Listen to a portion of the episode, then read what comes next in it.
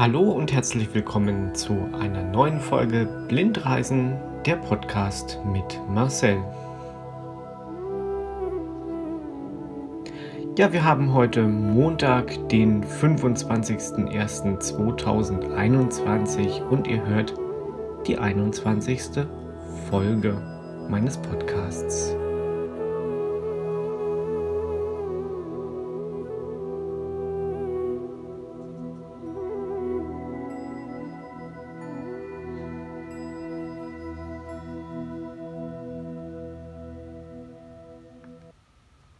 Ja, und wie auch schon in der vorhergehenden Episode sind wir wieder in Indien und genauer zu sein sind wir in Goa im Süden dieses großen, interessanten Landes. Und ja, heute nehme ich euch mit auf eine kleine Bootsfahrt.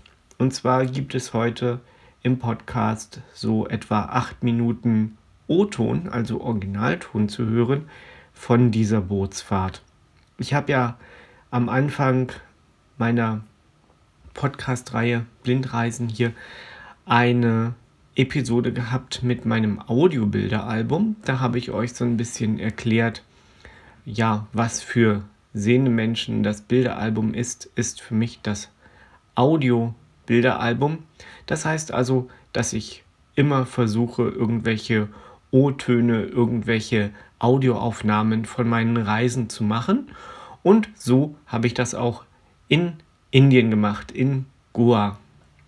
Und beim letzten Mal habe ich euch ja schon von meiner Anreise erzählt, die wegen des Gepäcks, welches nicht angekommen ist, ein bisschen missglückt ist. Aber ja, unsere kleine Reisegruppe ist gut in Goa angekommen, in Agonda, einem kleinen Ferienort beim Dirk, der dort sein Gasthaus hat. Und dieses Gasthaus, das liegt direkt am Strand. Und ja, man hat das Meer natürlich vor seiner Haustür, kann am Meer sein, äh, seine Mahlzeiten einnehmen mit den Füßen im Sand. Das ist alles ganz, ganz toll. Und ähm, es gibt dort ähm, in der Nähe auch, also das kann man, da kann man hingehen, einen Fluss. Und auf diesen Fluss sind wir an unserem zweiten Tag unserer Zeit dort in Indien mit dem Boot gefahren.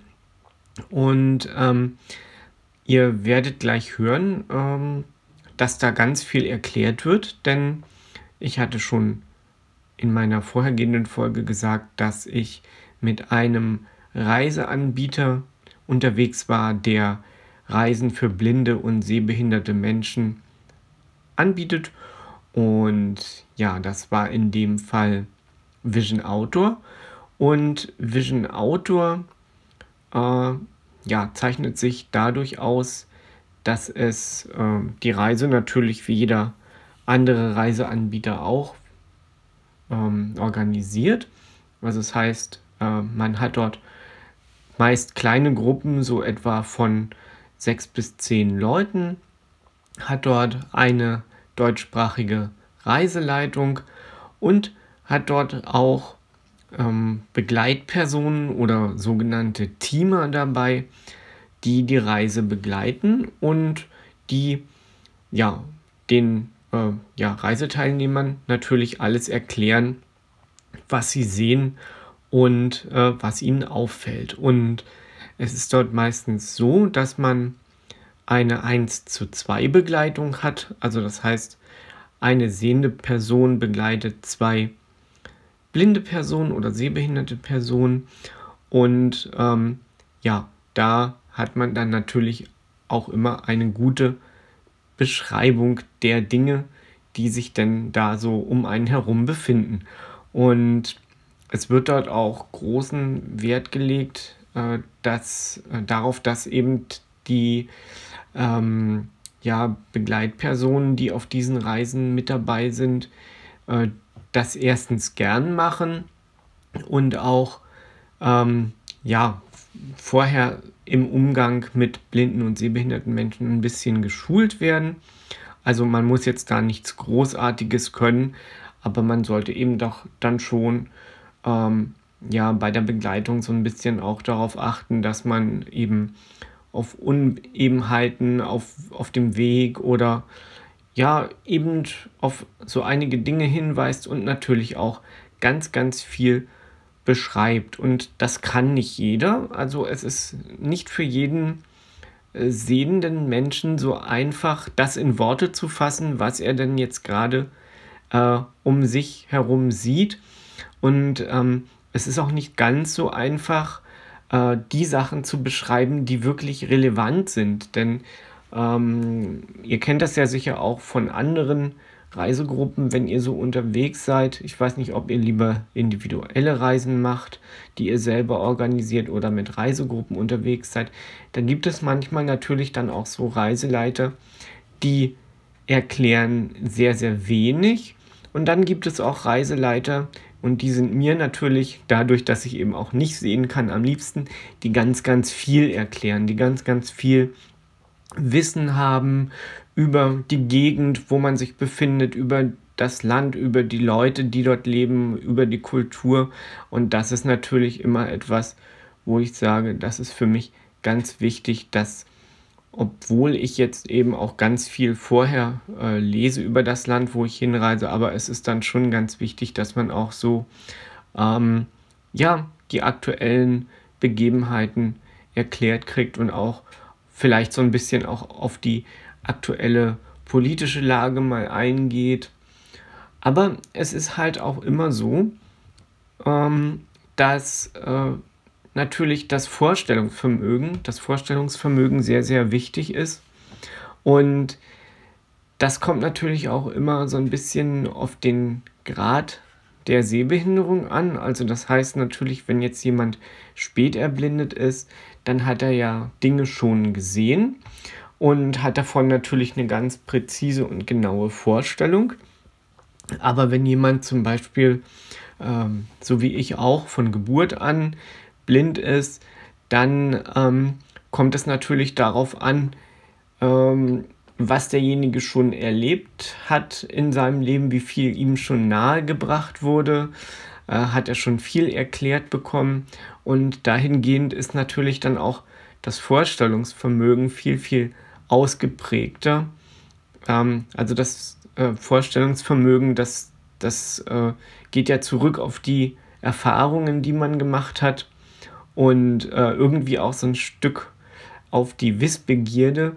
Und ähm, ja, da also kann ich schon von mir behaupten, äh, dass mein Vorstellungsvermögen sehr ausgeprägt ist und ich mir die Sachen auch ohne dass ich sie gesehen habe, doch recht gut vorstellen kann.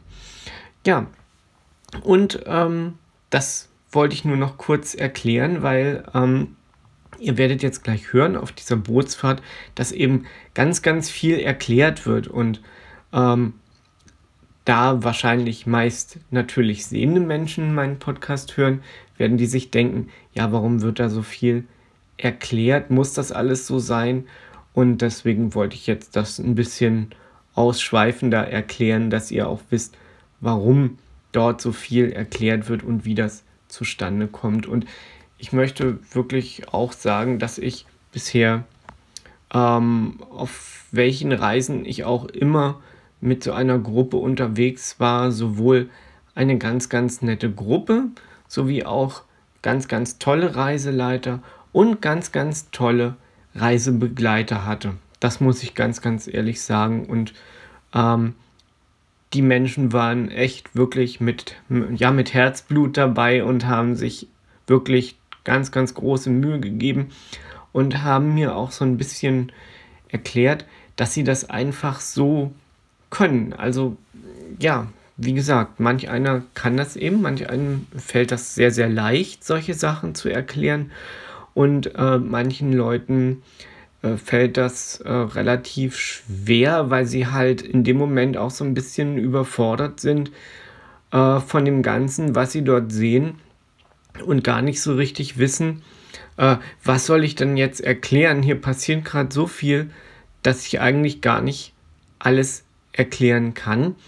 Und ähm, ja, Aber das hat irgendwie dort immer perfekt gepasst und es waren wirklich Leute, die das ganz, ganz perfekt gemacht haben. Also da muss ich mich im Nachhinein, möchte ich mich da auch nochmal ganz herzlich bedanken. Also mir persönlich hat das wirklich ganz, ganz viel gebracht.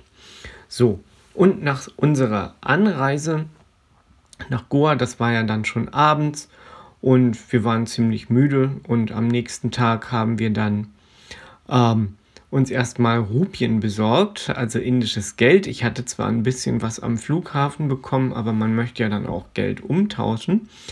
Und ähm, ja, da wollten wir am einzigen Automaten im Ort uns unser, ja, unser Urlaubsgeld holen sozusagen. Und das funktionierte nicht, weil der Automat leer war.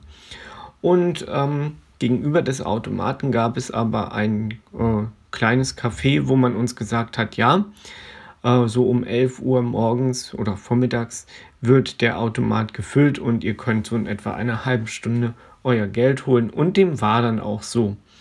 Ja, und ähm, da ist es eben auch wichtig, als viel, Vielreisende wisst ihr das, dass man seine, äh, seine Karte also seine, äh, ja, seine Kontokarte, seine Bankkarte freischaltet, dass man nämlich berechtigt ist, außerhalb Europas Geld abzuheben. Das äh, muss man wissen, wenn man äh, im ja, außereuropäischen Ausland auf Reisen ist, denn das ist automatisch eigentlich so, dass die Bankinstitute ähm, natürlich auch äh, ja, vor Straftaten schützen möchten und dass eben, wenn die Karte mal wegkommt, und das sollte außerhalb Europas sein, eben niemand mit der Karte was anfangen können. Also anfangen kann, außer man hat diese Karte freigeschaltet.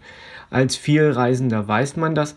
Wer jetzt das erste Mal außerhalb von Europa ist, dem muss man das eben sagen und der muss die Karte von zu Hause aus freischalten lassen.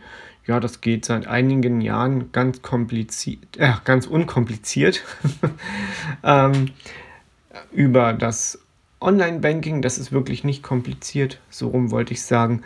Und das haben die meisten auch gemacht. Nur einer aus unserer Reisegruppe hatte das wahrscheinlich im Eifer des Gefechts zu Hause vergessen. Und dann wird es natürlich schwierig. Dann muss man irgendwie sehen, dass vielleicht jemand anders mit aushilft oder dass man irgendwie den Leuten dann weiterhilft, weil das ist nämlich auch sehr, sehr unangenehm, wenn man irgendwo ähm, im Urlaub ist und eigentlich Geld hat, aber nicht drankommt. Das ist sehr schade, ja. Und danach sind wir noch so ein bisschen durch Agonda gebummelt und ähm, haben dann unsere Flussfahrt gemacht. Und äh, wenn man von dem Gasthaus dort losgeht, äh, was direkt am Strand liegt, geht man einfach so ein bisschen ähm, parallel des Strandes und dann ähm, zweigt da auch schon der Fluss ab, auf dem wir mit unserem Boot gefahren sind. Und es war auch kein Motorboot, sondern es war ein Einbaum, so nennt sich das. Und ähm, ja, jetzt werde ich euch einfach mal zeigen, wie denn unsere Bootsfahrt so war mit dem versprochenen O-Ton.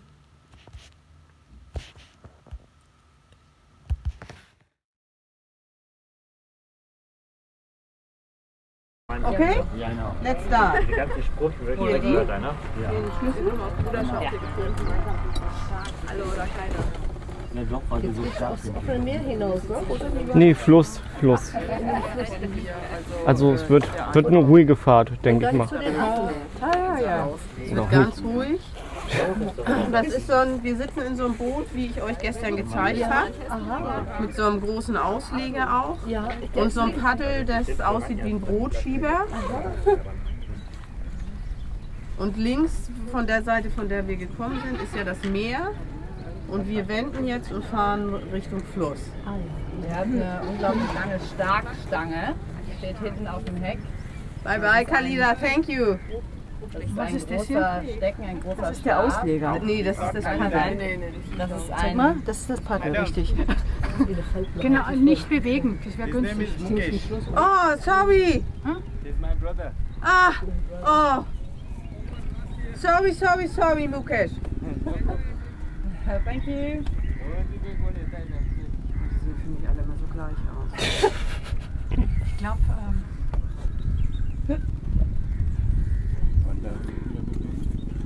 Ja, jedenfalls so eine Schlagstange, die ist äh, einige Meter lang und die, steckt ja immer so auf Höhe von sich selbst ins Wasser, stemmt die da unten in den Schlamm und dann schiebt er die nach hinten, sodass das Boot nach vorne gedrückt wird. Wie ein Kontrollierer.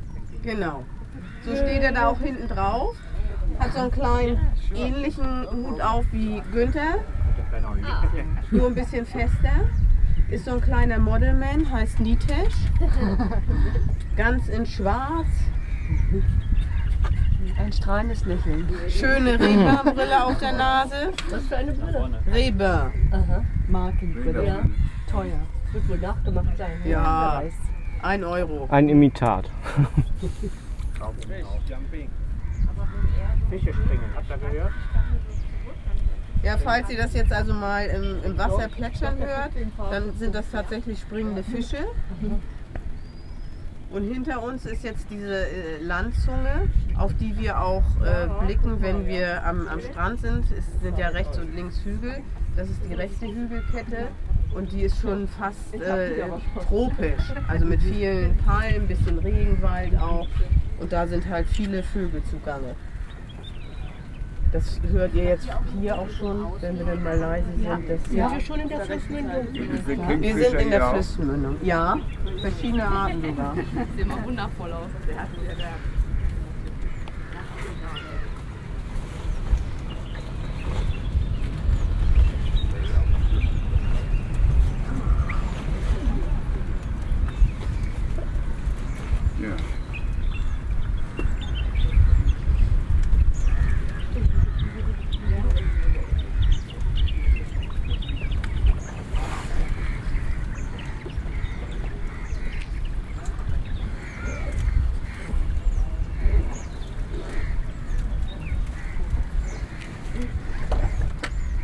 Wenn ihr so ein rechts hört, dann hört ihr auch, wie dieser Ausleger Ja. durch das Wasser fliegt. Da wo das so plankt. Ja. Mhm, genau. nee, ist auch hier. Ja, auch rechts von uns. Ja. Ja. Genau, das ist vorne Eindeutig. der Bug von dem Ausleger. Eindeutig so auf zwei Reihen vorne. Mhm. Ja, genau. Das ist Man Mangrove.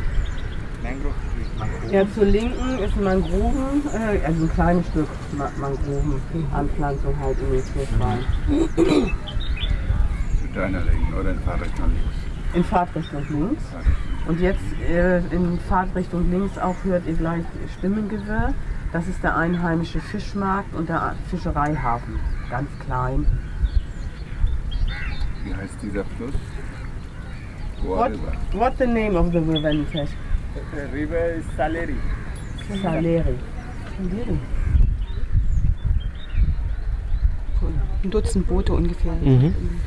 Fischer kommen hier ähm, also morgens wieder an und deren Frauen kommen dann und sitzen auf der Treppe, die hochführt zur Straße und verkaufen die Fischfänge. Also das geht alles nur an Einheimische, die hier aus dem Ort sind oder aus der Höhe.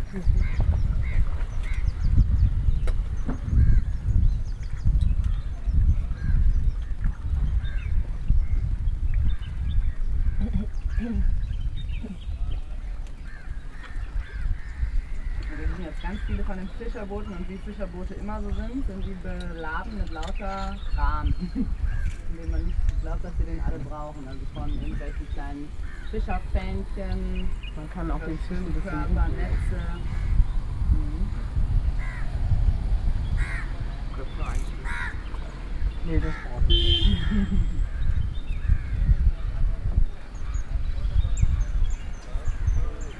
kommt so eine Duftwolke Da ist rüber. dann auch so ein großer Schuppen mit lauter Fischernetzen, wo die die Möglichkeit haben, There is a kingfisher on the small boat. Ah, der hat aber gute Augen. Die kleinen Stecken von diesem winzigen Ausleger. Wie schaut der jetzt aus? Ich glaube, der hat so einen orangenen Ah, da vorne ist eine Straße. Bauch. irgendwie. Bauch. Genau, das ist Hm. über uns ist jetzt die Straße gleich, die wir gekommen sind. Relativ klein, so. Wie so ein Buchfink. Jetzt fliegt er weg. So klein wie ein Buchfink. Ja, Der fliegt weg. der Kingfisher. Ja. Ein Vogel. Ein Vogel. Ach, der Kingfischer.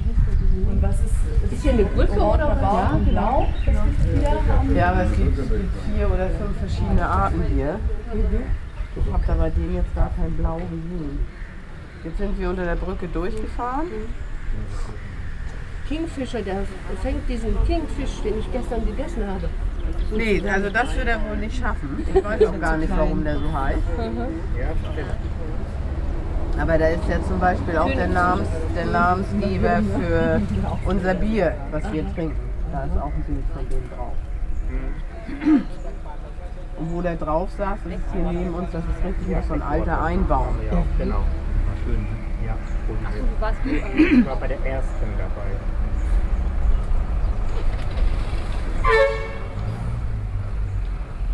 Nina Schwaneberg. Und die Aparna war auch dabei, die bei euch Reiseleiterin war. Aparna. Und die Marike Hier war rechts ist sogar jetzt noch ein Gästehaus am Fluss. Unsere Marike war, war bei uns dabei. Ihr habt eine Marie. Haben wir jetzt auch. Unsere haben wir jetzt auch. Das ist unsere Marike. Oh, Marike ist auch viel dabei, ja. Ich jemanden. Ja, so ist das Leben halt. Ja, What is the name? Kite. Kite. dem Kite. Milan. Ja, das würde ich auch Was sagen. für Ding? Schwarzmilan, die haben hinten so eine V, V-Schwanz. Ein Raubvogel. Ein Vogel. Genau. And there you can see the Brahmini kite on the tree. Minika. This side, uh, right side. On the straight. Little bit like a white. Baum, ein Vogel. Also ich sehe einen winzig kleinen Vogel direkt. Ja, das sehe ich auch, aber-? Minika. Halbzeit und geradeaus. Ja, ja. Ah, ah. Großer Vogel hier auf dem, der den Ast hier so auf den ähm, Fluss raus und dann o- weiter oben drüber. Und Genau. ah, ja, ja. Ah, ja. Ein Papagei ist das, ne? Ein Nee, ein Schmetterling. Ein wunderschöner, hinten ein rosa, Papagei. Weiß und schwarz getupft. Ich dachte, den Vogel. ne? Nee, der Schmetterling. Naja, Vogel hat er vorher gezeigt.